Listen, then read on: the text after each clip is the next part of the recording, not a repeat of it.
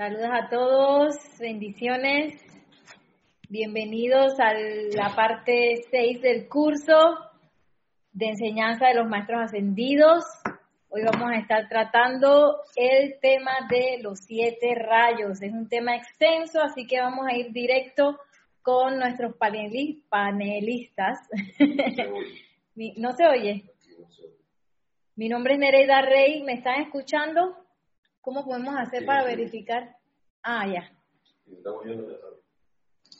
Ok. Sí, por lo menos me están escuchando aquí, los, los panelistas me están escuchando. Eh, ¿Tiene forma de verificar? Ok, entonces vamos a ir directo. Mi nombre es Nereida Rey, la magna y todopoderosa presencia de Dios. Yo soy en mí. Reconoce, salud y bendice la presencia de Dios. Yo soy en todos y cada uno de ustedes. Yo estoy aceptando igualmente. Pueden escuchar que tenemos quórum aquí en el grupo Serapis B. Así que este es para darle momentum a estas clases que no han realmente no han parado, pero ahora regresando pues aquí al local de Serapis Bay en Panamá. El primer tema, que son los rayos primero, segundo y tercero, van a estar a cargo de Gaby y Yasmín, así que le paso eh, directamente el micrófono a Gabriela. Hola, buenas tardes. La magna presencia de Dios, yo soy en mí, saluda y bendice a la victoriosa y toda poderosa magna presencia de Dios en todos y cada uno de ustedes.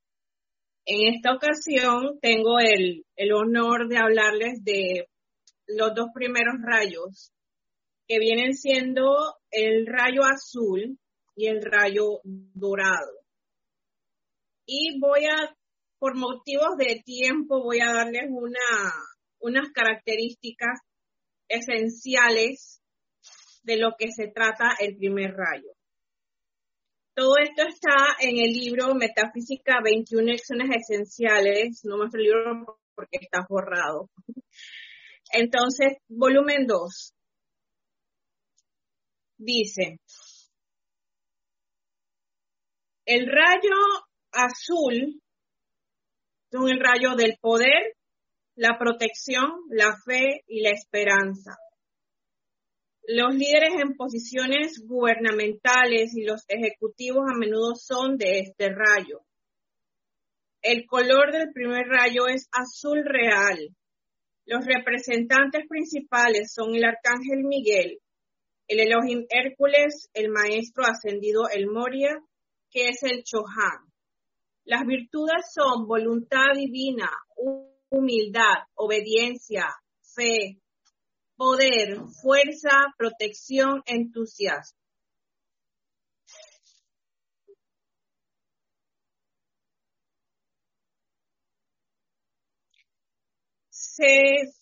el primer rayo aquí nos relata que cada persona en, de los 7 millardos de personas que vivimos, 10 millardos, perdón, de personas que vivimos, que utilizamos la Tierra como salón de clases pertenecen a uno de estos siete rayos y tienen afinidad en particular con las cualidades, talentos, atributos representados por uno de estos siete departamentos mayores. Y se sienten cómodos y felices cuando están alrededor de gente y vibraciones similares a las suyas. Por eso es que a veces nos sentimos bien o afines con cierto tipo de personas y con otros no. Quizás es porque ellos eh, tienen las mismas características eh, que nosotros en cuanto a rayos concierne.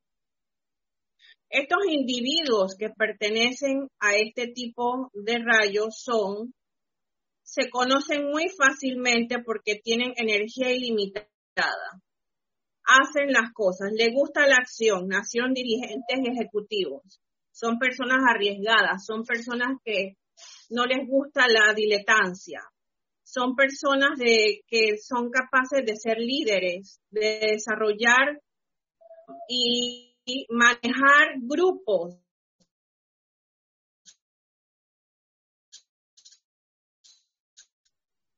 Y en supervisión en el departamento y son personas que tienen ese liderazgo innato. Son personas que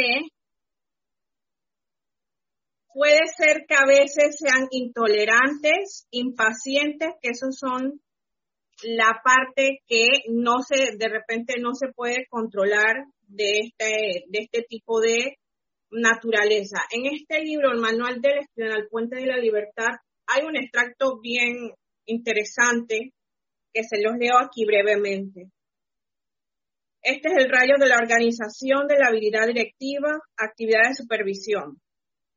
Pero a menos que la naturaleza amorosa esté altamente desarrollada, los individuos pueden ser impacientes con la mente vacilante de aquellos que no se han abierto a la influencia de este rayo. O sea que, que las, personas que de repente no saben de la enseñanza y pertenecen al rayo azul pueden ser personas que eh, quieran las cosas para allá.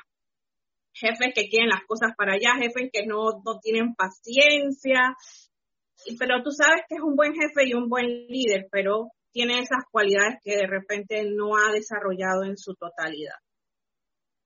Y como características, eh, maneja la fe en Dios eh, y también podemos invocar al Maestro Ascendido del Moria, al Arcángel Miguel, utilizando yo soy la fuerza de, de Hércules, yo soy su fuerza y energía ilimitada, por tanto nunca me cansaré.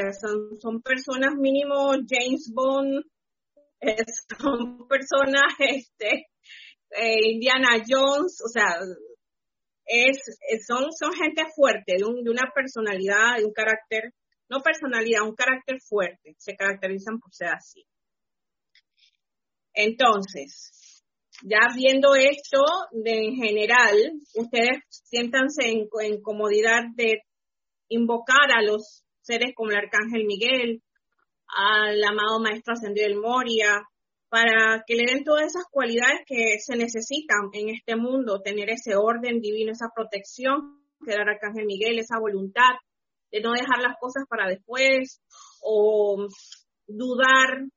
Los seres del primer rayo son personas que, aunque pase lo que pase, van hacia adelante, porque una de las cualidades es la fe. Entonces, vamos a pasar con el segundo rayo, el rayo dorado de la sabiduría. su color es amarillo dorado, son personas de iluminación, discernimiento, instructores, educadores, y son personas también que son de conocimiento. Son personas que tú les preguntas algo y siempre tienen algún conocimiento que sea pequeño, pero son personas sabias. Entre los representantes de este rayo están Echohan, el maestro ascendido Lanto, el arcángel Jofiel y Constanza, la arcangelina Constanza, el Elohim Casiopea y Minerva y sus virtudes son percepción, iluminación, discernimiento, comprensión, sabiduría, inspiración, entendimiento e intuición.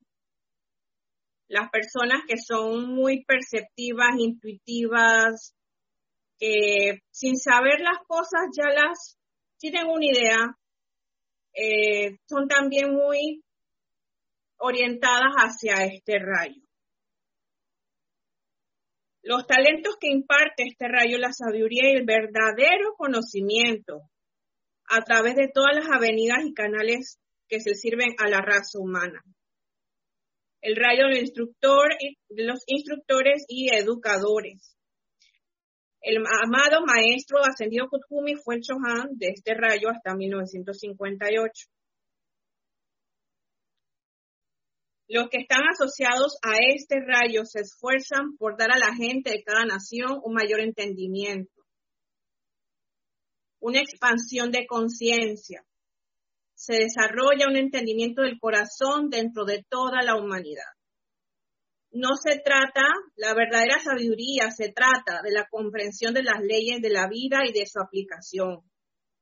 Se necesita escuchar la voz del silencio. los hermanos de la túnica dorada del silencio pertenecen también a este rayo. En reverencia humilde y silenciosa, cuanto más sabio uno se vuelve, tanto más silenciosa es la lengua.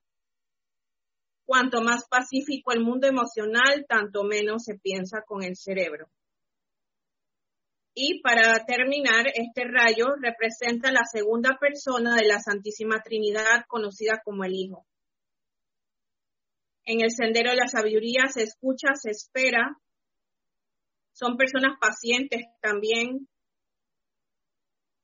Y escuchan su verdadera voz del silencio. Aunque no sepan de la enseñanza, son personas que siempre esperan alguna son personas que eh, tratan de no hablar para ofender, es algo muy hermoso, unas características muy lindas, las que tiene el segundo rayo. Son personas un poco más tolerantes y calmadas a comparación de los del primer rayo que son acción total. Así que esa es mi breve intervención. En los libros de la enseñanza puedes ampliar mucho más y conocer a los seres que rigen, a los que están encargados de estas cualidades divinas. Muchas gracias.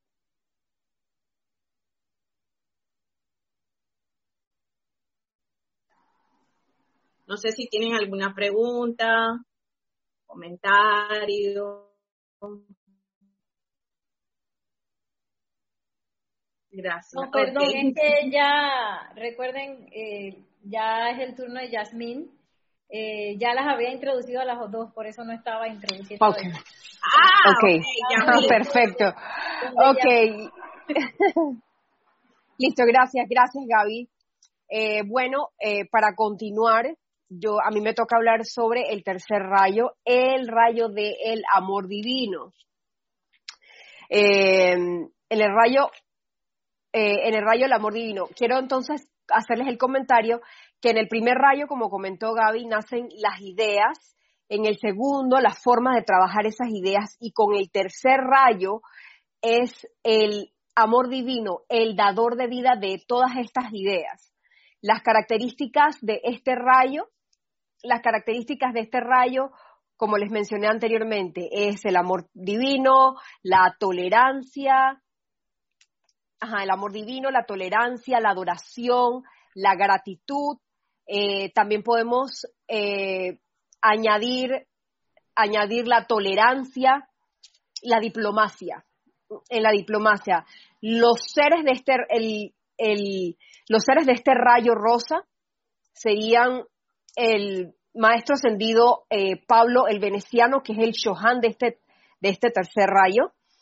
Em, tenemos el arcángel Chamuel y su complemento, la arcangelina Caridad, y el Elohim Orión y la arcangelina Angélica, eh, perdón, el Elohim Orión y la Elohim Angélica. Eh, en el libro de las 21 lecciones esenciales de metafísica, el segundo volumen que casualmente habla de todos los rayos, eh, no incluye a dos seres que que me gustaría incluir, no, es que me gustaría incluirlos, es que también forman parte de ese rayo, pero no quiero hablar mucho de ellos porque posteriormente mi compañera Yari va a hablar. La maestra ascendida Lady Nada es la diosa del amor y ella también trabaja para este tercer rayo y lo van a encontrar, si tienen el libro de ceremonial volumen 1 o el volumen 2, encontrarán en algunos decretos casualmente el tercer rayo que ella está incluida, por ejemplo, les doy el ejemplo de el ceremonial volumen 1, página 166, decreto 10.11, que incluye al Mahacho Han también, porque es el gran señor y el director de los, de los siete rayos y es el Espíritu Santo para la tierra. Y también se incluye en este rayo. Y bueno, continuando con el rayo rosa, me gustaría poder leerles eh, una, un párrafo aquí de casualmente el libro de 21 lecciones esenciales. Se los voy a leer, leer rapidito. El plan divino está contenido dentro de la llama triple en el corazón de cada uno y significa para toda vida que Dios, la presencia, yo soy, tiene alguna actividad especial que realizar a través de cada quien eh, que existe alguna fragancia, alguna virtud, algún momentum de bien que cada corriente de vida desea expresar en este mundo físico. Es así como los hermanos del tercer rayo ayudan a cada hombre, mujer y niño a realizar su plan divino. Su plan divino. Todo responde al amor y la paz de la llama rosa. Este es el poder de la cohesión. el amor es el poder más grande en todo el universo. Eh, increíblemente es el poder más es el poder más grande de todo el universo y todo lo que tú hagas en esta vida con amor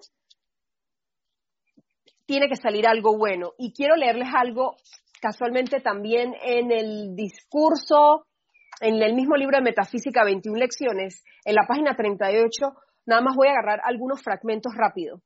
En el discurso el señor Maitreya menciona, el amor ha exteriorizado de los átomos físicos de este mundo, los cuerpos que ustedes utilizan hoy. El amor desde el corazón del reino de la naturaleza moldeó todo este planeta para ustedes. El amor a través del Mahacho Han exteriorizó desde el reino de la naturaleza las diminutas formas elementales y las entrenó para que encarnaran en una flor, en un árbol, un arbusto, hierba y toda sustancia que a través de la naturaleza nutre y sostiene sus cuerpos físicos. Y así me puedo ir con el amor. Eh, como les dije anteriormente, el Chohan de este rayo es el amado maestro ascendido Pablo el Veneciano.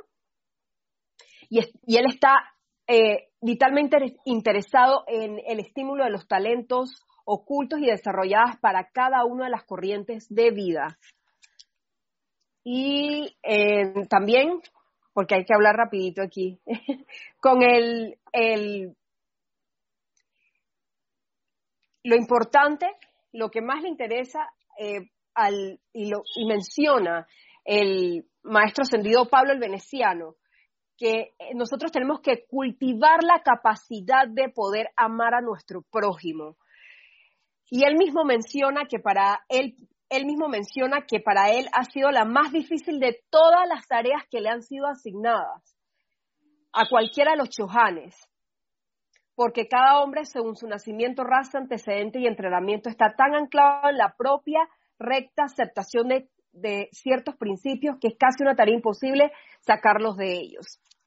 Bueno, esto es básicamente la información del tercer rayo. Pueden encontrar, claro, si quieren más información en el libro de los libros de metafísica, el volumen 2 de 21 lecciones esenciales y también pueden irse a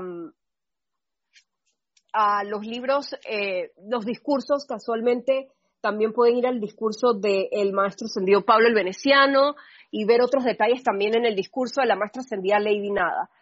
Y bueno, ya esto es el, el tercer rayo. Muchísimas gracias, Yasmín. Eh, quería hacer unas breves acotaciones. Primero que todo, con respecto a lo que nos mencionó Gaby, de aquellos vicios que tiene cada rayo, siempre tener en cuenta que esas son emanaciones de la personalidad.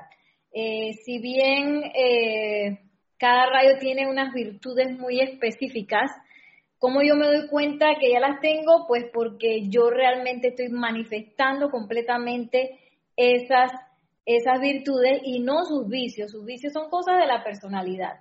Entonces, a veces podemos caer en la tentación de decir, ay, yo soy del primer rayo porque yo soy ahí la manda más y, siempre estoy así como bien intensa y eso quiere decir que yo tengo un vicio del primer rayo, no quiere decir necesariamente yo tengo ese rayo desarrollado. Entonces, yo pienso que una gran bendición es no saber de qué rayos, de qué rayos somos, porque así nos da la conciencia de estudiarlos todos, porque en realidad si estamos aquí no ascendidos, los tenemos que estudiar. ¿Qué nos dice el amado Mahacho Han? Escoge el rayo que menos te guste y empieza por ahí. ¿Qué me pasó a mí? Yo le tenía como pavor, terror y yo no sé qué cosa a la pureza. A mí me parecía que eso era lo más, yo no sé, del mundo. Yo no sé que la pureza, nada que ver. ¿Qué hice yo? Comencé por ahí. Ahora a mí la pureza me parece maravilloso. No digo que he desarrollado plenamente el cuarto rayo, pero eso nos puede dar una idea de cómo empezar a estudiarlo, por dónde comenzar. Y también cómo me puedo relacionar con los rayos, pues ya nos habló eh, Jasmine de los libros de ceremonial, comenzarlos a invocar, comenzarlos a visualizar, comenzar a invocar sus shohanes, por eso es que estamos mostrando shohan, arcángel y elohim de cada rayo y empezar a relacionarme con ellos y empezar a ver las sutiles diferencias que hay cada vez que se invoca.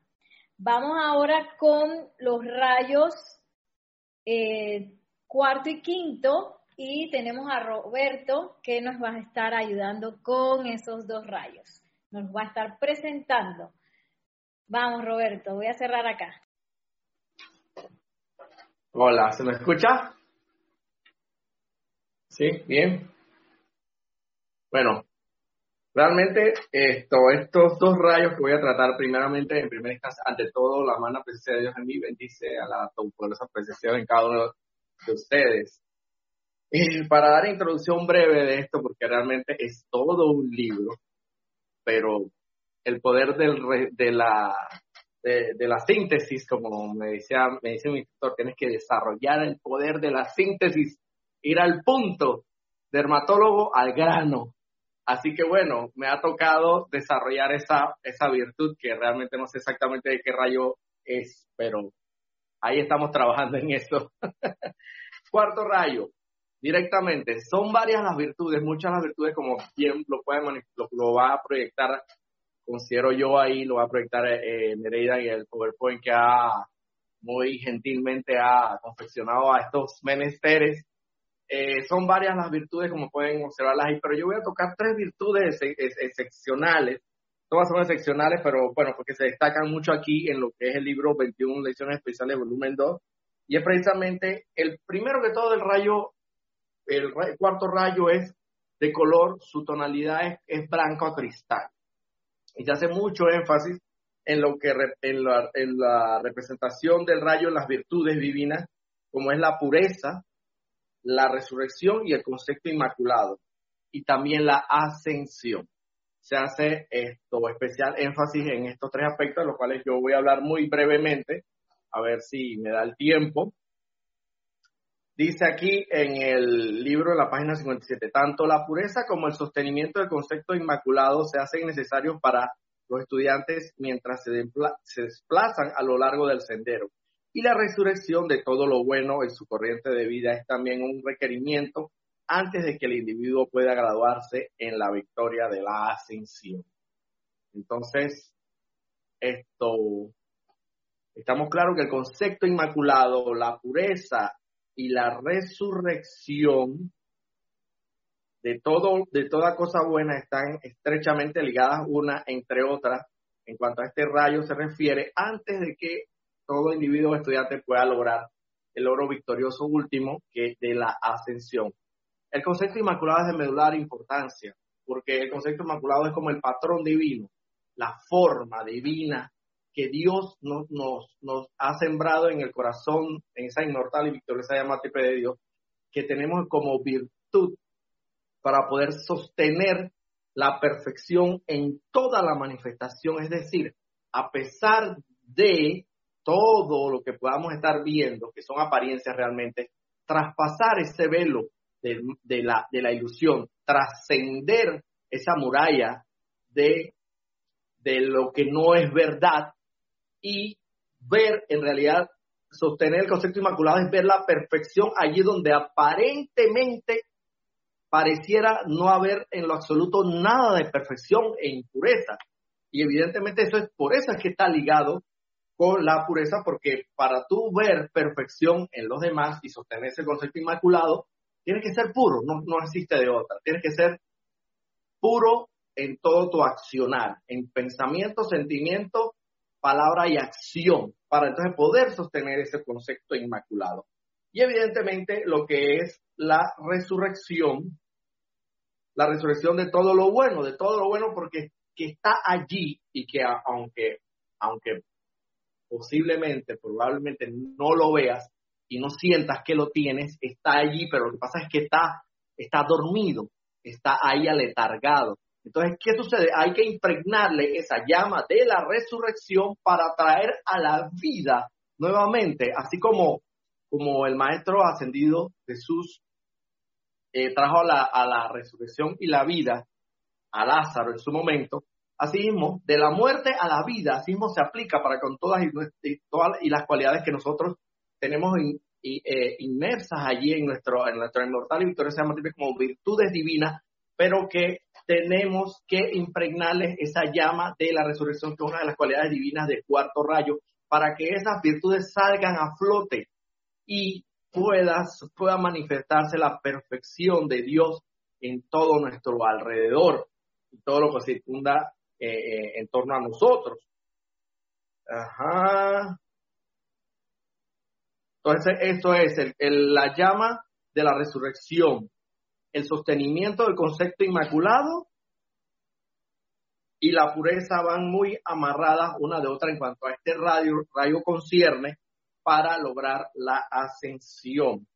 Dice, la cuarta esfera es donde habitan los santos seres crísticos de la humanidad, hasta que llegue el momento en que son capaces de asumir el control de la personalidad externa en la vertida del Cristo en el mundo exterior de la humanidad el cuarto rayo se convierte en el puente entre los ámbitos internos de perfección y la manifestación externa del plan divino en el mundo de la forma. La cuarta esfera es donde habitan los santos seres críticos de la humanidad. Allí habita, en realidad somos divinos, pero necesitamos un vehículo, unos cuerpos a través de los cuales poder trabajar en este mundo de la forma, porque evidentemente este es un ámbito que requiere de esos cuatro vehículos inferiores, físico, etérico, mental y emocional, y el más denso de todos el físico. Pero en realidad nuestra divinidad, el santo ser crístico, la divinidad de nosotros que tenemos que sacar a flote, que es la, la, la, la el fin último que tenemos que lograr, manifestar a plenitud de ese santo ser crístico, ellos moran, aquí dicen, en la cuarta esfera.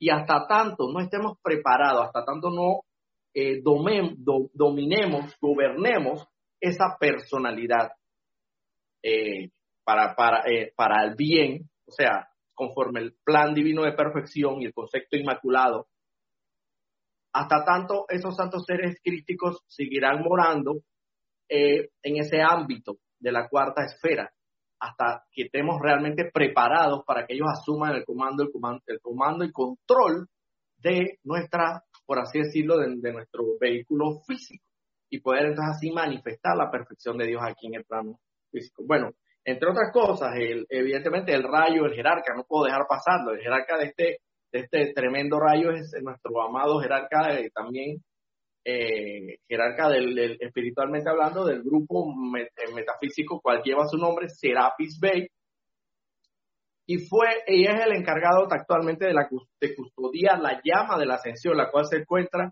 en Egipto, en Luxor, Egipto específicamente. Él fue, resumidamente aquí, él fue en la, en la civilización Atlante, él fue el sumo sacerdote del templo de la, de la, de la ascensión.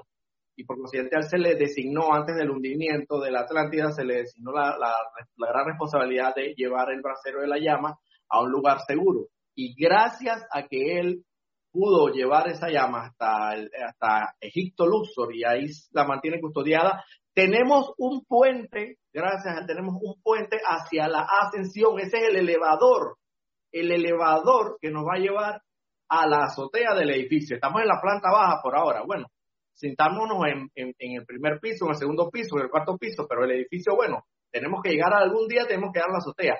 Y tenemos, no existe escalera, es el elevador, ese es el elevador, la llama de la ascensión. Gracias al amado Serapis Bey, nosotros tenemos esa gran posibilidad de ascender y gracias a la custodia de la llama que él logró, por así decirlo, salvar antes del hundimiento de Atlántida. Bueno, aquí el, arcángel Gabriel, que es el arcángel de, este rayo, él es eh, el, de la anunciación de que le anunció a, a María, la madre, madre María, el nacimiento de, Jesús ascendido, Jesús, el maestro ascendió Jesús. Y se dice que él, él siempre está vinculado mucho con las buenas noticias, las buenas nuevas. Siempre lo bueno para la humanidad él lo anuncia. En ese momento le tocó anunciar la venida de, un avatar, de un, de la, de la, de la, de aquella, esto era de Pisces, Pisciana, que todos pues tenemos conocimiento que fue un gran eh, ministerio el del amado Maestro Ascendido Jesús. Entre otras cosas, aquí, eh, para ir resumiendo, bueno, tenemos que también, este es el arcángel, el Elohim, el Elohim de este rayo es el Elohim Claridad, son los Elohim Claridad y Astrea, pero voy a hablar más sobre el Elohim Claridad, que, que diga Astrea, dice aquí eh, textualmente, yo soy el Elohim de la pureza, yo soy el guardián del concepto inmaculado, ok, esto es claridad, ustedes disculpen, es Astrea de la que quiero hablar, amada Astrea, diosa de la pureza.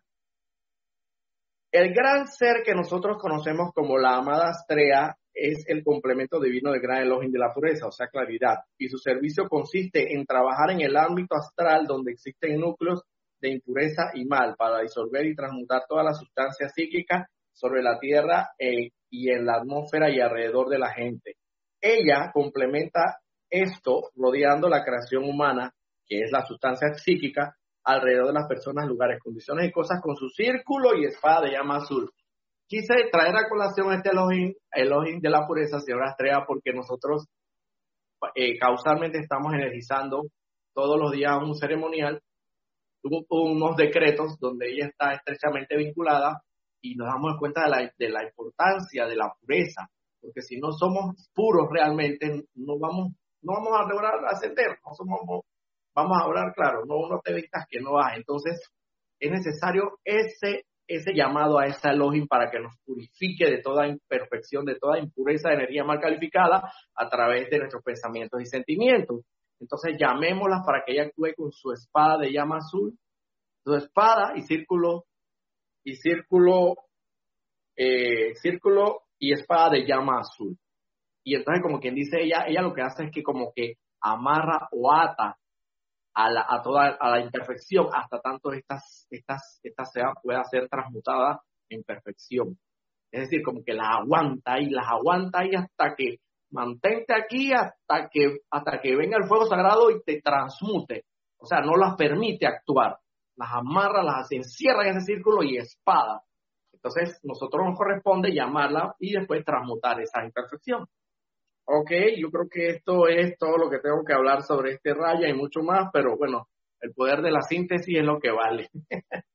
Ahora vámonos al quinto rayo, cuyo jerarca o Chohan, director del mismo, es el amado maestro ascendido Hilarión. En su momento también eh, fue sumo sacerdote del templo de la llama de la verdad, junto con el maestro ascendido, hoy maestro ascendido Serapis Bey, en ese entonces no estaban, ninguno de los dos estaban ascendidos en, la, en el tiempo de la civilización de Atlante. Y también este, igual que al amado maestro ascendido Serapi Bey, se le encargó la, la enorme responsabilidad de llevar el bracero de la llama de la verdad a un lugar seguro para que no se hundiera junto con las, la, el hundimiento cataclísmico de la civilización Atlante. Y efectivamente es lo que logró hacer también exitosamente y por eso tenemos eh, la llama de la ascensión, el templo de la llama de la ascensión, tenemos en la isla de Creta, con la, junto con la hermandad de la, disculpen, de la sesión, de la verdad, junto con la hermandad de la verdad. La llama de la verdad se encuentra en la isla de Creta junto con la hermandad de la verdad. Aquí, bueno, como bien lo dice el PowerPoint aquí que voy a leer, dice el color de la llama es verde esmeralda. Sus principales virtudes son concentración, consagración, verdad, sanación y felicidad como bien lo dije, el Chohan es el, director del Maestro Ascendido Hilarión, los arcángeles de dicho rayo son el arcángel Rafael y la Madre María, y el Elohim Vista y Cristal son los Elohim de dicho rayo. Eh, aquí, a ver, tengo algo que decir más sobre este, sobre este rayo. Tantas cosas que decir bastante, pero bueno. Ajá, dice. El amado Hilarión, habiendo experimentado la vanagloria de la propia rectitud que se origina en una conciencia convencida de que la persecución es para corregir un error, tras su ascensión prometió ayudar a todos los individuos con los mismos complejos erróneos. Fue él quien, como Saulo de Tarcio, persiguió a los cristianos y como ustedes saben, más tarde se convirtió en el apóstol cristiano San Pablo. Él ha pedido que se ponga bajo su protección a toda persona, conocida o desconocida, que no tenga fe en la supervivencia espiritual y a todos los materialistas, agnósticos y escépticos a fin de que pueda él asistir con miras a una correcta comprensión de la verdad. Pues como sabemos, eh, como lo narra la historia y fue un hecho verídico, eh, eh, cuando antes de que el maestro Hilarión ascendiera como Pablo de Tarso, fue un perseguidor de los cristianos. Y, está, y se dio cuenta que es porque él estaba, él estaba enorgullecido, vanagloriado de su propia rectitud, porque como él se sabía la, las escrituras, se las sabía al pie de la letra, al dedillo de, de pie a, a cabeza y al revés y vuelta, entonces él para, para él, todo el que no se sabía eh, esas leyes o no profesaba la, la religión cristiana era sencillamente un hereje, un, vamos a ponerlo así, un hijo de, del, de que no podemos ni mencionar. Pero entonces, él en su vanagloria, él persiguió muchos cristianos y sabemos la historia, pues los que no saben pueden consultarla. Eh, él después se convirtió enormemente y y pidió pues como un gran servicio a la, a la humanidad encargarse de los incrédulos, de los agnósticos, de los escépticos, para que logren comprender a grosso modo o en la mayor comprensión de la verdad, que es la llama de la verdad que él custodia. Aquí tiene algo más interesante sobre la llama de la verdad. ¿Cómo andamos de tiempo? Estamos ahí, todavía tenemos algo. a ver, Veo aquí al Arcángel Gabriel, no, ya pasé aquí, de la madre del maestro Hilarión también hablé. Quiero hablar un poquito sobre el Arcángel Rafael. El Arcángel Rafael en términos generales es el Arcángel de la consagración. Mira, cuando tú, tú no puedes lograr nada en la vida sin concentración ni consagración. Si verdaderamente quieres lograr el éxito en, una, en un proyecto que vayas a emprender necesitas necesariamente consagración y concentración. Si quieres hacer las cosas mediocremente, si quieres que la, el proyecto te quede mediocremente, pues entonces sencillamente no te consagres ni te concentres. Pero entonces para pedir consagración principalmente, para hacer un servicio a la humanidad, pídeselo al Arcángel Rafael, que él es el especialista en esta materia. Él va a lograr, si tú eres una persona aletargada, no sabes que no te consagras, sabes, tú, tú tienes que hacerte un inventario tú mismo, un autoanálisis introspectivo tuyo y saber cómo tú eres, porque sabemos cómo somos. Somos mucho perezosos, somos aletargados, no nos gusta hacer las cosas. Entonces pide, invoca al poderoso Arcángel Rafael para que te dé consagración y poder emprender, y principalmente los proyectos de Dios, para dedicarte a los negocios porque eso es lo que se trata. También puedes hacerlo en lo material, pero lo primordial es hacerlo en un servicio hacia la humanidad, consagrarte a un servicio específico a la humanidad y la concentración que va estrechamente relacionado con el Elohim vista. El Elohim vista es el, el de la concentración. Entonces, llama a estos dos seres para que con sus fuerzas combinadas logren impregnar en ti y en tu estructura atómica, en cada electrón, ese, esa virtud de concentración y consagración para que tú logres efectivamente servir a los designios de la divinidad aquí en, la, en el plano físico, en el planeta Tierra, y poder realmente ser útil a los fines y a, la, y a los designios de la Gran Hermandad Blanca, la jerarquía espiritual. Y, y para resumir también, este es el rayo de la sanación. Cuando requiramos sanación, todos estos seres combinados, las fuerzas combinadas de todos, invócalos. Todos se dedican, todos tienen esa especialidad combinada el amado Maestro Ascendido Hilarión, el poderoso Arcángel Rafael, la Madre María, el poderoso Elohim Vista y la Señora Cristal. Y la poderosa diosa de la verdad, Palas Atenea, que no podemos dejarla por fuera, todos para cuando tú quieras sanarte. Créeme que eh, lo he comprobado, lo he comprobado por mí mismo, pero evidentemente cada quien tiene que comprobarlo por sí mismo y funciona. De verdad, si, si, si te plantas firme en esa verdad que la verdad es sanación y no enfermedad, que la verdad es sanación, que la verdad es felicidad, que la verdad es concentración, consagración, lo vas y lo invocas, lo vas a lograr. Créeme que sí. Así que bueno, esto es lo que tengo que manifestar sobre el cuarto y quinto rayo. Gracias Roberto. Ahora pasamos a los rayos eh, sexto y séptimo de la mano de Yariela Vega. y Yasmín. Así que vamos ustedes, chicas, seguido. Buenas tardes, buenas noches, donde se encuentren. Eh, la presencia, la luz de la presencia, yo soy y reconoce y bendice la luz en todos y cada uno de ustedes, en los que están conectados en este momento y a los que se conectarán en un futuro también. Y sobre todo, mucha, mucha paz en este, en este momento. Me corresponde, eh, me escogió, porque así fue, me escogió el, el texto y el rayo, me escogió a mí porque cuando hubo la repartición del tema, quedó este y digo, bueno, vamos a ver qué tengo yo que aprender con el rayo de la paz, de la gracia, la piedad, la sanación, la administración, la devoción, la opulencia. Estas son, son las virtudes divinas que tiene este, este rayo. Eh, rubí, con su radiación externa, como nos, dice en el libro, en su periferia es con una radiación dorada. El amado Maestro Ascendido Jesús también trabaja con el sexto rayo, y él fue su Shohan hasta 1956, donde asumió el cargo de instructor mundial con el amado Maestro Sus principales representantes son el arcángel Uriel y nuestra arcangelina Doña Gracia. La amada maestra ascendida, la inclinada que tenemos aquí su radiación, ella es el Shohan y ella es, tiene un tremendo momentum de amor divino eh, nos cuentan en los libros que ella ascendió como 700 años antes de, la amada Maestra Ascendido Jesús. Y ella fue entrenada en ese amor divino por la amada Angelina Caridad, por eso que ella también representa mucho del, del tercer rayo.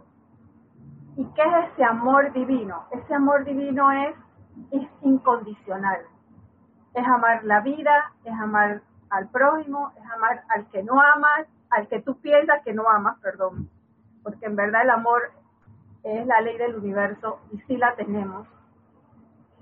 Entonces, cuando queremos amar esa parte de la vida que, entre comillas, pensamos que no amamos, invocamos a la amada Lady Nada. Ella nos impregna, ya hay un decreto en el libro de,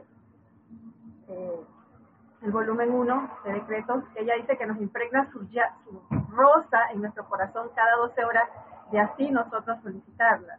Entonces, ella también representa la iluminación de los amados dioses Merú en el lago Titicaca, en el Perú, y da una tremenda asistencia en la sanación.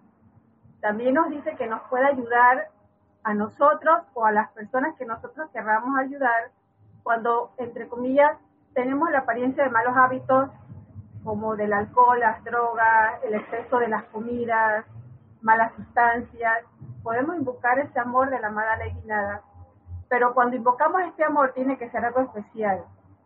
Hasta nosotros mismos nos tendremos que desprender de esa invocación. O sea, que yo estoy haciendo esa invocación, pero es totalmente desprendida. Ni, ni siquiera decir, yo estoy haciendo esto por mi prójimo, no.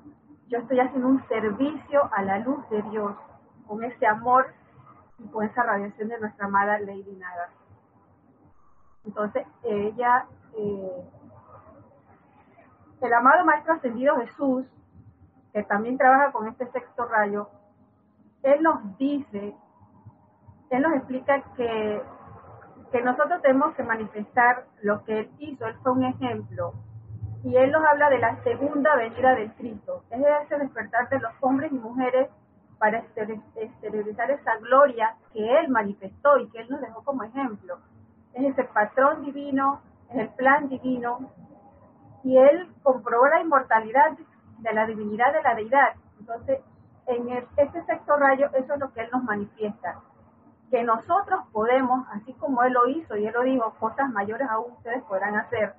Igual, cuando, cuando el maestro nos dice, ustedes harán mayores que yo, y yo me a pensar, pero si es que él fue lo máximo, y, y es como nuestro ejemplo, nuestra expresión, y él tan humildemente nos dice, ustedes harán cosas mayores que yo. Esto en verdad a mí me deja como que fría.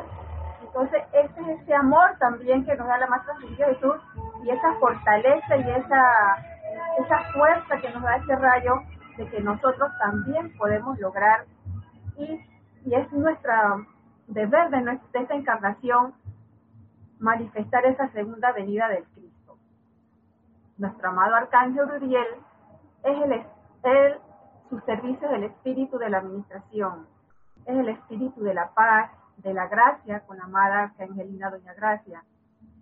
Y qué tan amorosamente nos dice, es el sirviente de Dios uno y es nuestro sirviente.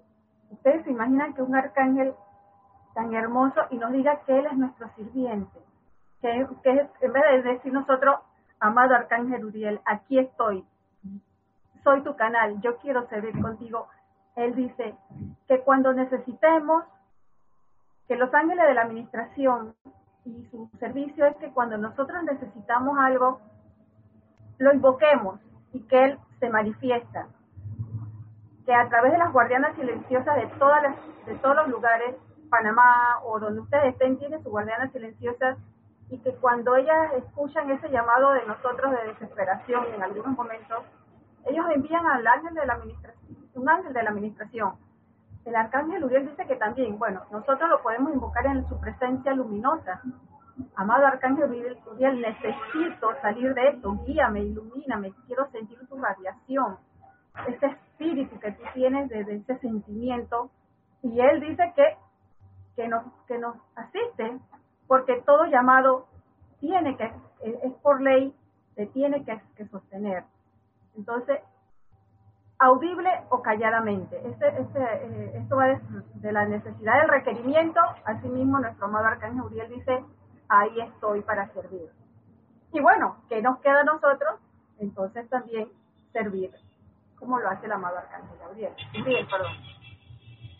Entonces, que él también nos manifiesta aquí que toda esa radiación y amor que él nos trae, la vamos a recibir dependiendo de cómo estemos en, ese, en, qué, en qué estado estemos.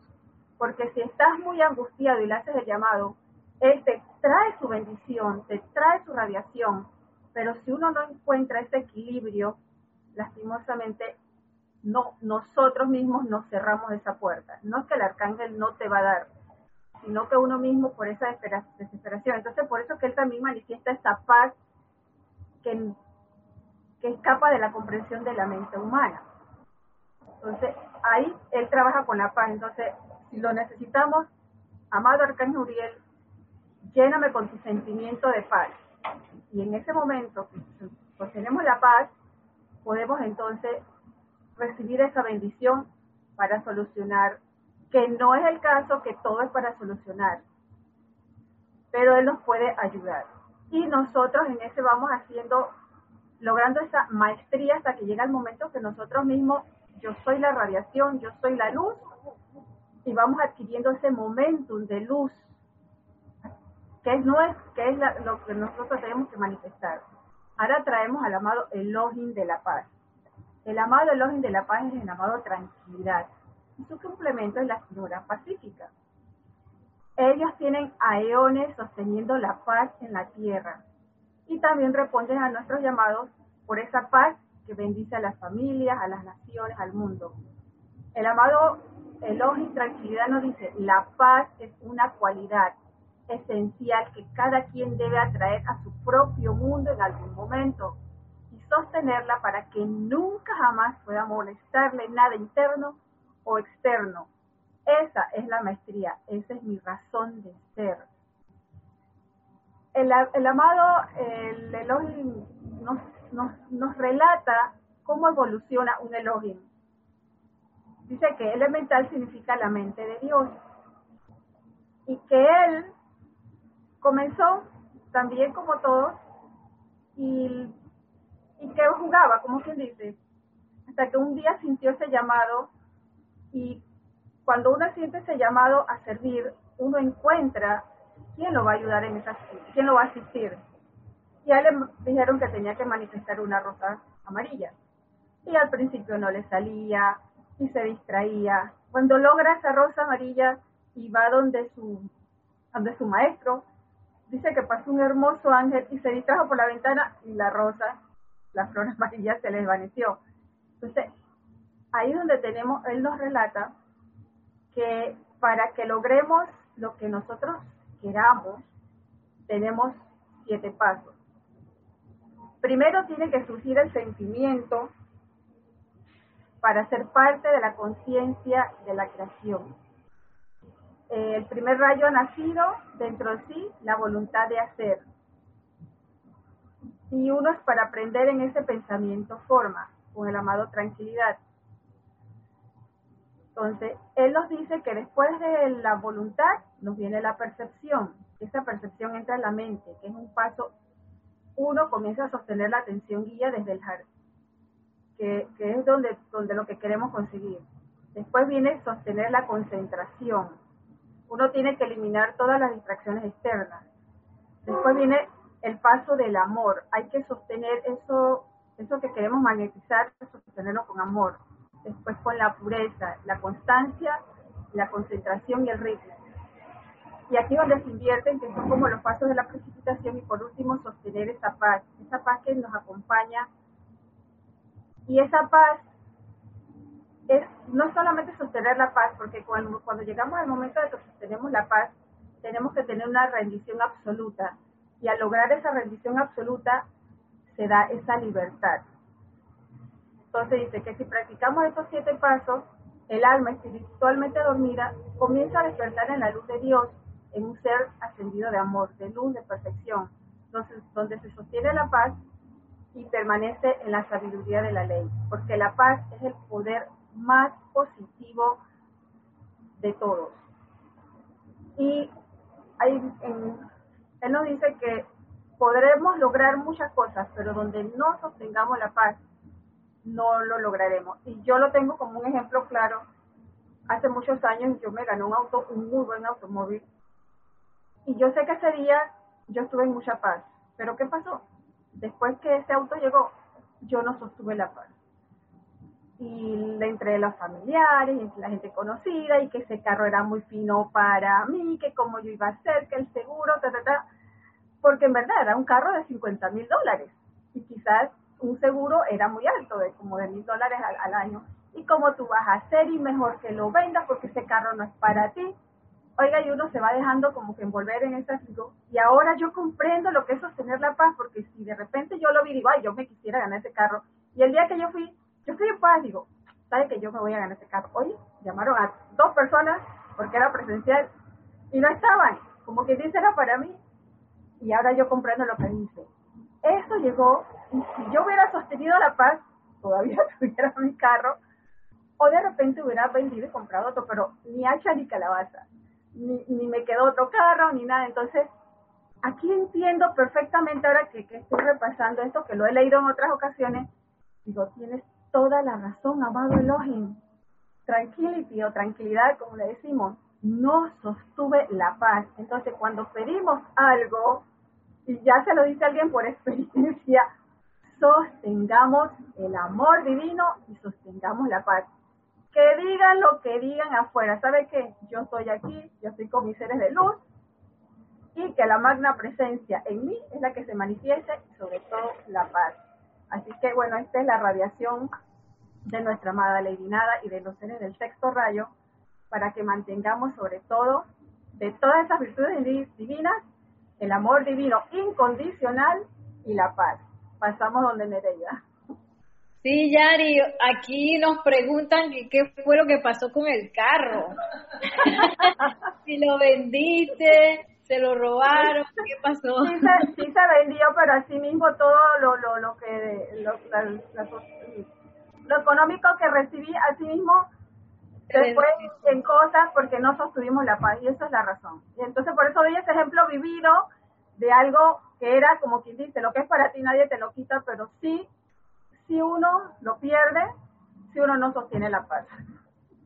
Sí, bien importante esa conexión tan bella de este rayo que nos enseña esa unicidad entre opulencia, suministro y paz que nosotros no podemos ser unos estresados y al mismo tiempo ser opulentes. Y cuando digo opulentes no es solamente el dinero, el dinero es una parte y el suministro es una parte, pero también está la salud, está la tranquilidad, está todo, todas esas eh, cosas que son, que son la plenitud de lo que nosotros realmente somos y eso no lo podemos expresar desde un punto de estrés, de guerra Ah.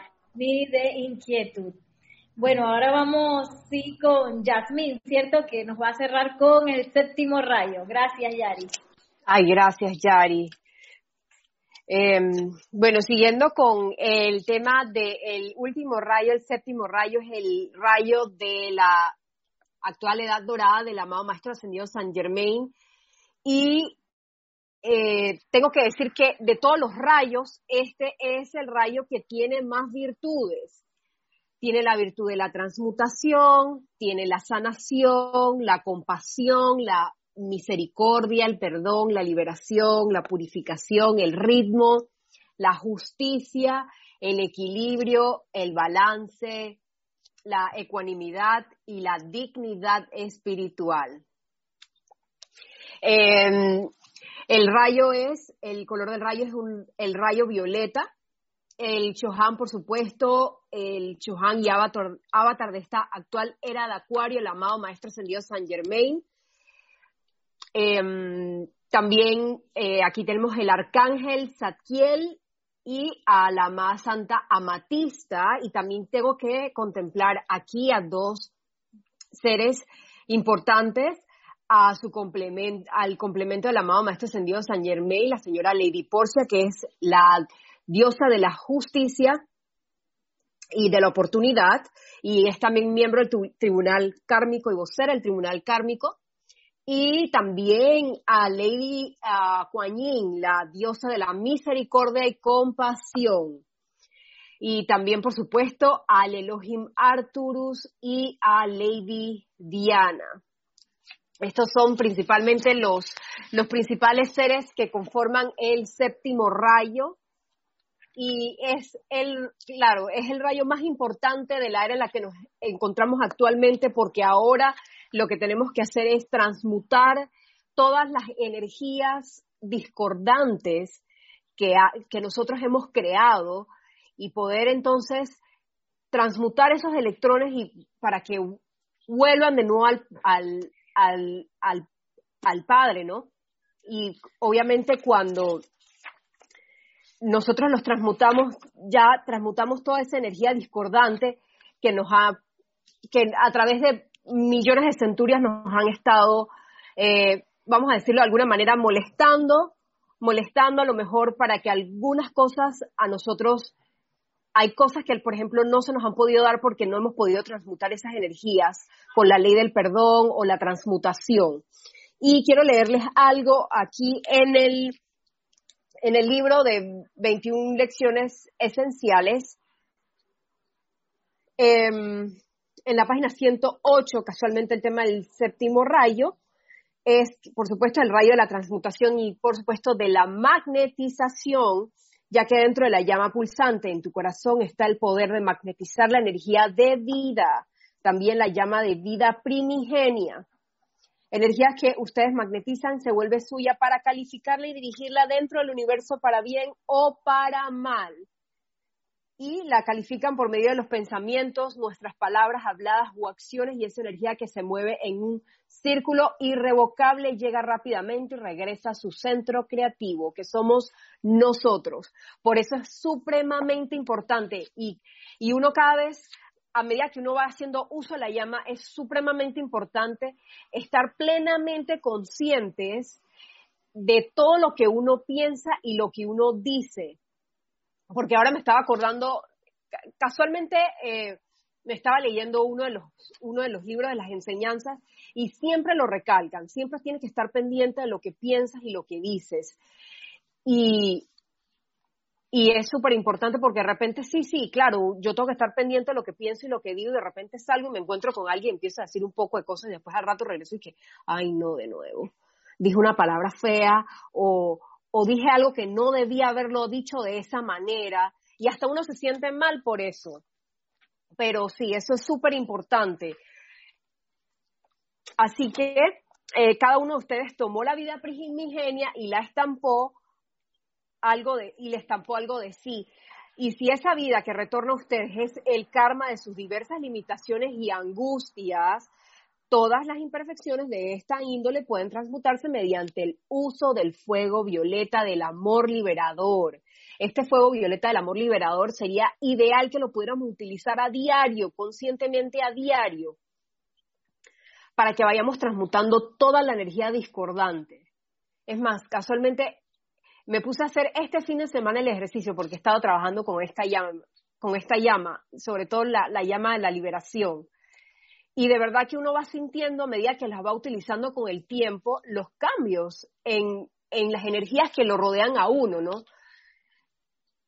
Digo, es un proceso que toma su tiempo, pero no dejen de utilizarla en la mañana, en la tarde, en la noche antes de acostarse, pidan por esa llama, que de verdad que la llama de la liberación, de la transmutación y la, la ley del perdón hace cambios grandísimos. Em, también le quería mencionar que eh, el tema, el, la llama de la liberación, el séptimo rayo, la alquimia divina del fuego violeta, es una ciencia real tanto como cualquier ciencia de electrónica en el mundo actual. Y no es algo que trabaja de manera accidental. O sea que cuando ustedes la llaman, realmente esa llama está funcionando, aunque no la puedan ver.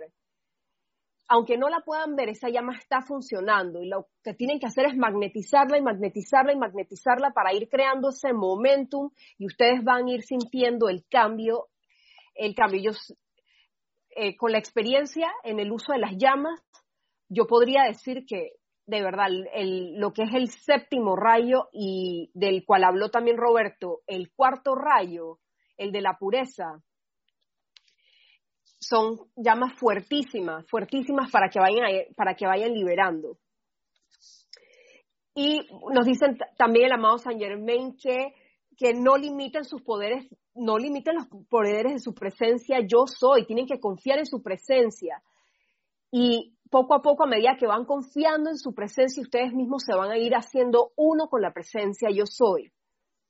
Y cuando se van haciendo uno, van a ir confiando, van a tener como esa, esa, se puede decir autoconfianza, ¿no? Esa confianza y, y cuando sienten esa confianza, entonces van sintiendo que el fuego sagrado que ustedes están utilizando se hace más, el, poder del fuego sagrado se hace muchísimo más fuerte. Y es bueno que se familiaricen con esa gloriosa presencia, con su poder omnipotente y con su buena voluntad de actuar en y a través de ustedes en todo momento. Personalmente no es posible que intenten rehabilitar la raza humana completa, los tres y medio millardos que están encarnados, aparte de aquellos millardos que esperan encarnar físicamente, pero su presencia yo soy sí lo puede hacer. Su presencia yo soy sí puede hacer ese trabajo. Así que es, es un trabajo individual de cada uno de nosotros hacer el llamado, eh, bueno, a la, a, la llama violeta, la transmutación, y al igual que el resto de las llamas, cuando lo necesiten, eh, específicamente para para lo que necesiten resolver, pero la llama violeta siempre tiene que estar, es como que juega el papel, juega un papel muy importante. Cuando vayan a usar cualquiera de las otras, siempre invocar. Como hemos, ah, hemos dicho anteriormente, em, el círculo cósmico y la, espada de llama azul de, del Elohim de la pureza y la poderosa estrella con la llama violeta transmutadora y ya pueden eh, complementarlo con cualquiera de los otros rayos dependiendo del uso que le van a dar. Y, bueno, el servicio en el, con, el arcángel, con el arcángel el servicio al arcángel Zadkiel a la vida consiste en proteger los poderes de la invocación, de la invocación en el séptimo rayo. Y, y con lo, el poderoso Elohim, el Elohim Arturo, perdón, el Elohim Arturus es el Elohim del fuego violeta, la misericordia y compasión de la invocación, el ritmo y la liberación y trabaja en el séptimo rayo. Y esta llama, eh, eh, esta llama que verdaderamente eleva la acción vibratoria de los electrones que componen la sustancia y la forma de cada cosa creada. Y Arturus es uno de los Elohims que ayudaron a construir el planeta a su complemento divino y al planeta. Y su complemento divino, ya ustedes saben que, como les mencioné, es Diana. Y los Elohim, sobre todo Arturus, cada vez que lo invoquen, que lo llamen, desde cualquier lugar que él se encuentre, fuera de nuestro, fuera de nuestro sistema solar incluso, ustedes los llaman y él siempre escucha los llamados de todos aquellos que realmente y sinceramente estén interesados en la liberación. Así que, de verdad, esto está para el uso de todos y para que puedan hacer el mejor uso de, estos poderes, de estos inmensos poderes que, nos han dejado los seres de luz, los arcángeles, los ilógenos y por supuesto los maestros ascendidos. Y bueno, esto es básicamente la información del, del séptimo rayo. No sé si tienen alguna pregunta. Gracias, eh, Yasmín. Eh, vamos a, ver algunas preguntas que si bien en el comentario que hice anterior algunas se respondieron, me gustaría pues profundizar un poquito más en ellas.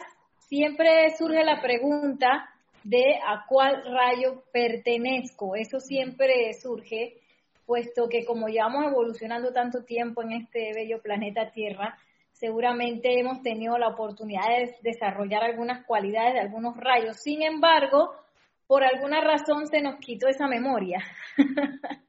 y yo recomiendo que no poner tanta atención en eso. Eh, si usted de verdad se quiere, eh, quiere saber a qué rayo pertenece, le recomiendo que se, se sumerja dentro de cada uno le pregunte a su presencia yo soy cuál es su rayo y en ese sumergirse, pues pienso que, va a aprender de verdad de todos y, ahí se dará cuenta. Sin embargo, por alguna razón, pues no tenemos esa memoria consecutiva todavía para saber a ciencia cierta a qué rayo pertenecemos. Y la verdad que en mi caso, bueno, no sé en los casos de los demás, yo la verdad que cada vez que me sumergí un rayo, yo dije, Ayala no sabía nada. No sabía nada acerca de este rayo. Yo pensaba que sabía. Pasa un tiempo, vuelve, me, sumerjo en el mismo rayo y que Ayala no sabía nada tampoco. Porque siempre hay como un, hay como un profundizar y, un eh, hacerse uno con esos rayos que va a ser una experiencia cada vez diferente y cada vez más, más profunda. Y nosotros para graduarnos de esta bella escuela, pues necesitamos saber los siete. Así que eh, eso es lo que pasa. ¿Cómo invocamos esos rayos? Yo les recomiendo que consigan uno de estos, sobre todo el volumen 1 del ceremonial, el libro del ceremonial, ya que este está ordenado de manera que los decretos están puestos por rayo. Aquí están eh, ceremoniales ordenados por rayo. Si bien este es un orden que hizo nuestro primer director del grupo Serapis Bay, eh, eh, Jorge Carrizo, él, se, él se inspiró en este orden, pues es un buen lugar por donde comenzar, porque está mucho más ordenado, ya que de donde surgieron estos libros, pues los decretos estaban pues todos así eh, dispersos. Y yo puedo encontrar también otros lados eh, decretos de, ciertos rayos, pero esto me da un buen punto de inicio y, y me da también la forma correcta de cómo invocarlos. Les recomiendo que cuando surja algún otro taller de decretos, se inscriban en ellos porque así a través del Zoom eh, usted puede conectarse con un instructor de Grupo Serapis Bay que los va a ayudar entonces en, un poquito más profundamente acerca de la dinámica de la invocación. Eh, ¿Cómo nos introducimos en la aplicación de los rayos? Bueno, eso creo que ya lo hablé. Y hay otra pregunta aquí que dice, ¿el cuarto rayo se podría relacionar con el orden de Dios sobre las cosas y situaciones? Nos dice Lucero Balbuena. No sé ahora mismo de dónde es Lucero, si me dice sería espectacular. Eh, Lucero, eh, el orden divino tiene que ver con el primer rayo. Es una cualidad que se aprende con la magnetización del primer rayo. Eh, también les iba a decir que dentro, ah, voy a leer la pregunta aquí. el cuarto. ¿Quién determinó y enseñó sobre los rayos y los maestros a su correspondiente color? Mil gracias. Bendiciones, Alonso Moreno Valencia, bienvenido de nuevo, que siempre nos das preguntas, excelente. Si te remites a la primera clase de este curso, verás que esta enseñanza la tomamos de dos fuentes principales, una de la enseñanza de el yo soy y otra dispensación que se dio después de descarga de los maestros ascendidos, que es el puente a la libertad. Allí se descargaron eh, uso y conocimiento de los siete rayos, que es un poco lo hablamos también la semana pasada, que no teníamos desde el tiempo de la Atlántida este tipo de información para nosotros crecer y, graduarnos de la escuela. y esta información se nos dio a través de esa dispensación y ahí se descargó tanto eh, uso y conocimiento de los rayos como el nombre de los chohanes de cada rayo. Ahora, eh, a veces puede ser que en alguna otra enseñanza a otros lados los chohanes quizás no coincidan y pasen cosas así. Eh, sin embargo, para hacer un chohan, esos son puestos, son cargos que duran miles y miles de años y esos chohanes no cambian eh, así por así. Entonces, ustedes podrían hacer la prueba también de invocar al Chohan que es, porque así nos pasó aquí en el grupo Serapis Bay, ya que antes teníamos otro, otro tipo de información, pero cuando empezamos a invocar los Chohanes que están dentro de, la, de esta enseñanza, pues nos dimos cuenta de una gran diferencia. Allí este, ustedes tienen la opción pues de hacer lo mismo, de invocar a estos Chohanes por, por el nombre que es y sus rayos, y bueno, van a ver la diferencia. Seguro que sí, yo estoy segura que sí, porque yo sí lo sentí sumamente fuerte. Em, y allí, pues, dentro de esta enseñanza es donde sacamos tanto los maestros ascendidos que van en cada rayo y también el color y las cualidades de los rayos. Mm, también eh, quería ampliar un poquito de lo que es el fuego sagrado. El fuego sagrado es totalmente amplio. La luz tiene los, como sabemos, tiene los siete colores y el fuego sagrado es totalmente amplio. Entonces, para nosotros comprenderlo en esta escuela, se nos dividió en estos bellos siete rayos.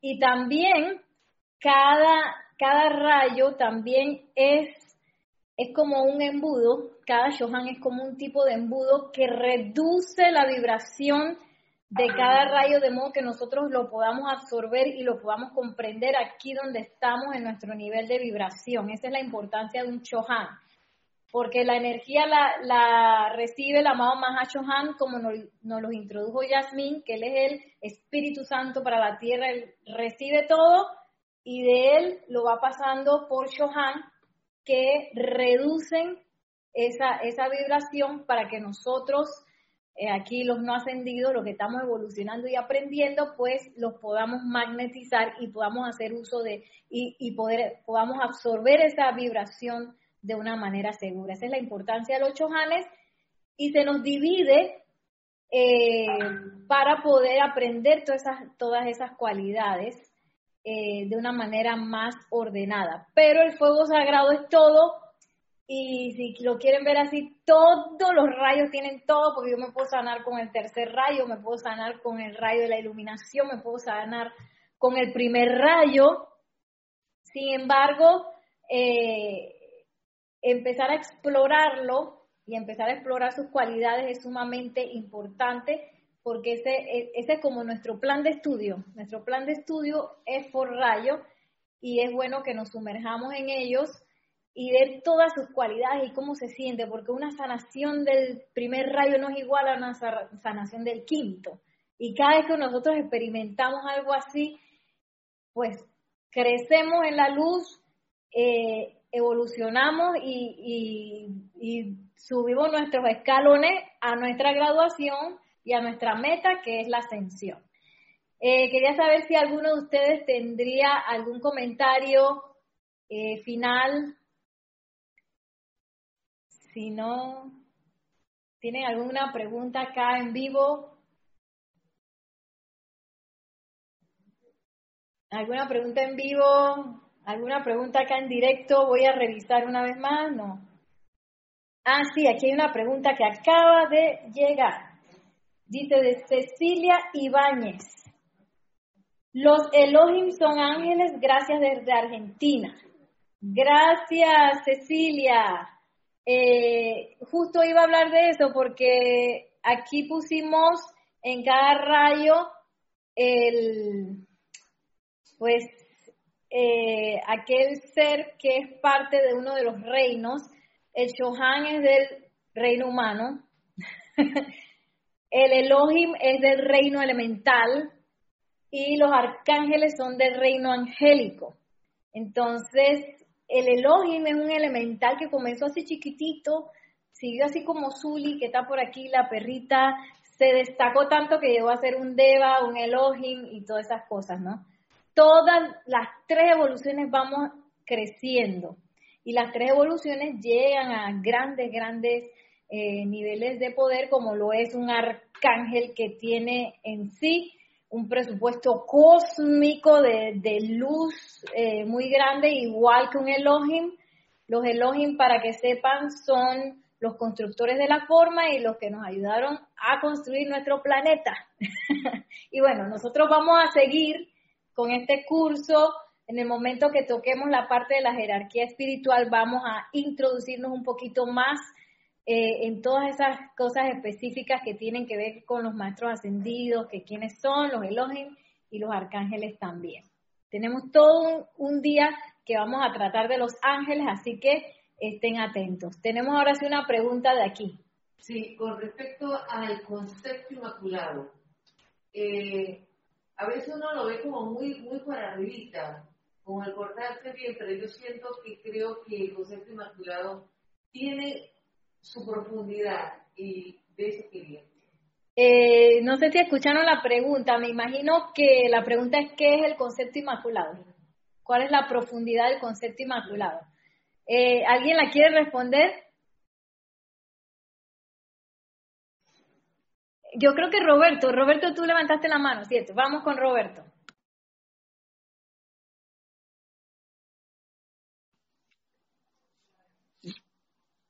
Yo te la puedo responder si quieres. No, no sé si hay problema. Roberto está haciendo de que. Mm, ah, vamos con Yasmin, me equivoqué. no, si quieres, nos, complementamos, ¿no? Bueno, para mí el concepto de inmaculado es como el concepto prístino, el más puro de Dios. Ese, ese es el concepto que yo lo tengo como concepto inmaculado de Dios. Eh, sí, eso eso es sencillamente lo, que tengo en el chip de qué es lo que es el concepto.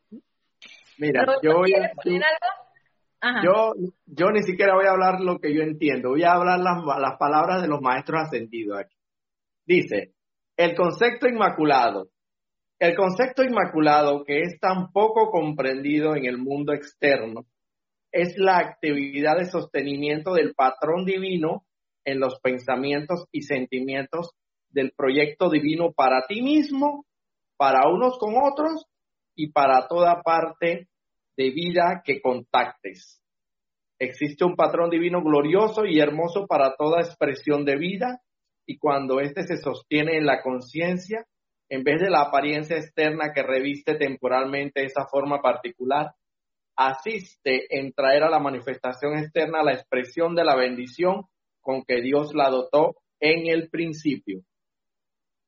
Roberto, y complementando, ay, perdón, perdón, perdón, y complementando eso que acabas de decir, es como que cuando ocurre el caos en el mundo, por ejemplo, cuando ocurre el caos en el mundo y todo el mundo ve caos, tú veas en el caos, en lo que llamamos eh, el caos o, o la apariencia de caos, veas en eso el concepto inmaculado que wow, es un trabajo, ¿no? Es que la verdad estamos viviendo en el mundo de las apariencias, porque aparentemente, aparentemente tenemos una imperfección absoluta y total. Esto aquí anda, cada quien anda por, eh, por, su lado y, descarrilado y Pero eso todo es apariencia, apariencia, porque la verdad, todos, todos en, en, en, en, en esa semilla original, primigenia que plantó Dios Padre Madre en nuestro corazón a través de la inmortal y victoriosa llama triple, yace ese concepto primigenio y puro que evidentemente no, se no puede ser exteriorizado a punta de fuerza humana. Tienes que ayudarte y asistirte con los métodos y los mecanismos que todos sabemos y conocemos con las invocaciones, las adoraciones, los decretos, las meditaciones, la pureza, purificarte. O sea, no vuelvo y repito y suena trillado. No te vistas que no vas si tú piensas exteriorizar el concepto inmaculado, pero no meditas un solo día, no invocas a nadie, tú andas por ahí al algarete y, y, y tú dices como, ah, no, lo que pasa es que como esto es una promesa de Dios, yo sé que eso se va a cumplir y se cumplirá. Ah, bueno, yo no sé cuándo, en qué este momento se te va a cumplir, porque vas a darle larga al asunto. Mejor acorta esa distancia. Estamos claritos que todos, en un momento determinado, en un punto de, de, de, del tiempo y espacio que podríamos llamar así que entendiendo, entendiendo en, el en el entendimiento de la mente humana, vamos a ascender. Pero, hermano, vamos a utilizar las herramientas para agarrar la autopista y no la carretera vieja, como quien dice, la carretera que no, la carretera que está más, más llena de, no está asfaltada, está llena de, de, pedregones y, de, y, y, es un problema. Vamos, vámonos por lo pavimentado y invoquemos, asistámonos, sabemos ser conscientes que todavía no somos los santos seres críticos, y sabemos, pero, pero por lo menos sabemos que purificando, nos transmutando la energía, redimiendo el karma, de a poco, paulatinamente vamos a lograr. Y con esa, yo, yo pienso que con esa esterilización del santo ser crítico viene amarrado y casado necesariamente la esterilización del concepto inmaculado, donde vamos a ver todo perfección, aunque todo aparentemente sea imperfección, aparentemente imperfección, pero todos somos perfectos, puro hijo de Dios. Gracias, Roberto. Nos pregunta Erika Frique de cuál es el libro de donde leíste lo del concepto inmaculado. 21 lecciones metafísicas, volumen número 2, porque son cuatro volúmenes, tengo entendido. Para ser más específico, en la página, te lo busco aquí de una vez, en la página 57. Ok, bueno, ya estamos sobre el tiempo, sin embargo hay dos preguntas que me parecen muy buenas. Eh, una pregunta es cuál es la que si hay alguna relación entre los siete rayos con los siete colores del arco iris de Alonso Moreno Valencia. Y bueno, como explicamos, Alonso, el, el fuego sagrado y la luz se dividen en siete, en siete, en este, para nosotros en la Tierra en estos siete rayos.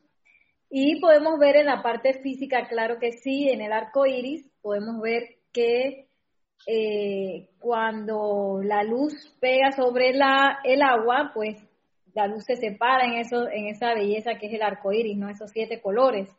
Y si lo podemos ver así, sí se puede relacionar uno con el otro. El segundo que ya sería la última eh, pregunta, pero que está bastante buena, candente, de Mónica Sande. Mónica, yo recuerdo tu nombre, pero no me acuerdo de dónde eres. Dice, ¿qué hay del concepto inmaculado en esta pandemia?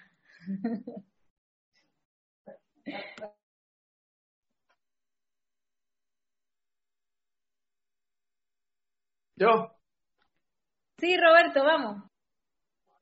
Sí, mira, de, salida te digo, la enfermedad es una apariencia, no es la verdad, porque la verdad, la verdad, si realmente estuviéramos conscientes, absoluta y totalmente purificados, redimidos del karma, o sea, en realidad en perfección, como lo somos y encaminados a ello estamos, estaríamos absolutamente y totalmente vibrando en las esferas superiores en las esferas de los maestros ascendidos, en las esferas de la, de la luz, de la luz de Dios que nunca falla, donde allí no existe la enfermedad.